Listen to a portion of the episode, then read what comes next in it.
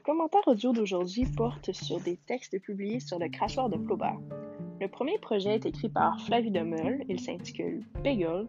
Jusqu'à aujourd'hui, Flavie a publié 9 textes. Elle en publie un par mois jusqu'à ce qu'elle soit rendue à 12. Ces textes sont des extraits de sa vie qui témoignent de l'appui qu'elle a reçu de ses proches pendant des moments difficiles entourant l'anorexie. Dans son premier roman, Déterrer les eaux, Fanny abordait entre autres le thème des troubles alimentaires. À l'intérieur de ces bagels, on se trouve dans des hommages honnêtes et touchants par la sincérité brute dont elle a fait preuve. Fanny profite de bagels pour parler de ses proches, ce dont elle n'a pas fait dans sa fiction euh, Déterrer les eaux. Elle raconte les événements comme s'ils se sont produits à ce moment-là, plutôt que de les glorifier. Le langage familier qu'il utilise rend son autofiction des plus réalistes. On peut avoir l'impression d'avoir une conversation avec elle sur les événements plutôt qu'en train de lire le texte écrit. Les thèmes inclus dans ces bagels sont bien sûr la famille, la santé mentale, les émotions, aussi l'honnêteté, qui me semble être très importante euh, dans ces textes de Fanny.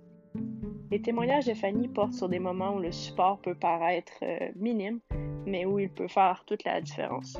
De plus, le découpage fait toute la différence lors de la lecture. Après chaque petite notre attention est apportée sur la page pour pouvoir changer de texte plutôt que de l'expérience naturellement sans coupure d'un livre.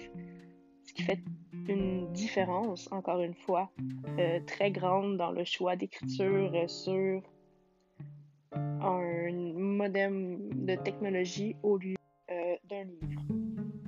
Donc, pour conclure sur Bagel, voici ma petite note personnelle en lien avec ça. Donc, euh, Bagel de Fanny Baudouin est extrêmement touchant et réaliste et j'ai adoré son écriture et pouvoir lire sur sa relation avec la santé mentale qui, par moments, se rapprochait beaucoup de la mienne.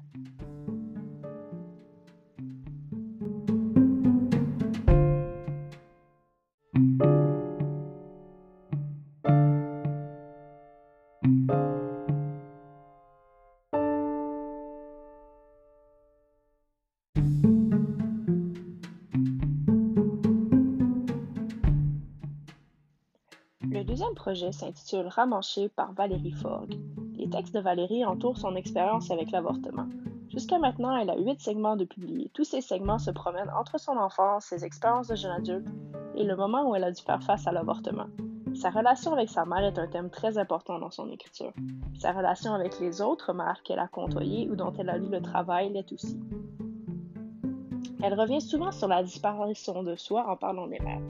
L'écriture de Valérie est très intéressante, particulièrement sur ce sujet puisque j'ai rarement vu ce point de vue sur la maternité exploité de cette façon publiquement. Un point de vue qui me semble important puisqu'il s'agit d'un narratif plutôt mal vu dans la société.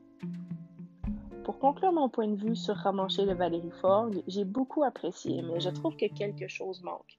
J'espère le trouver dans ces prochains segments.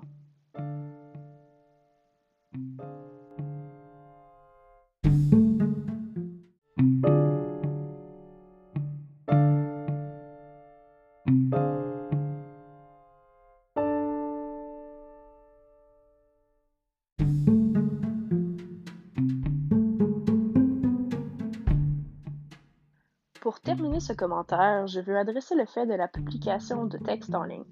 Personnellement, je trouve que les deux projets se portent bien au jeu, même si toutefois, selon moi, Bagel a une petite supériorité. Le format de page web utilisé est très intéressant puisqu'il permet de visualiser tous les segments avant de se plonger dans la lecture de l'un d'entre eux. Aussi, je pense que Bagel n'aurait pas le même poids dans un livre papier, alors que Ramanché se porterait très bien sur papier autant qu'il le fait en ligne. Merci de votre écoute.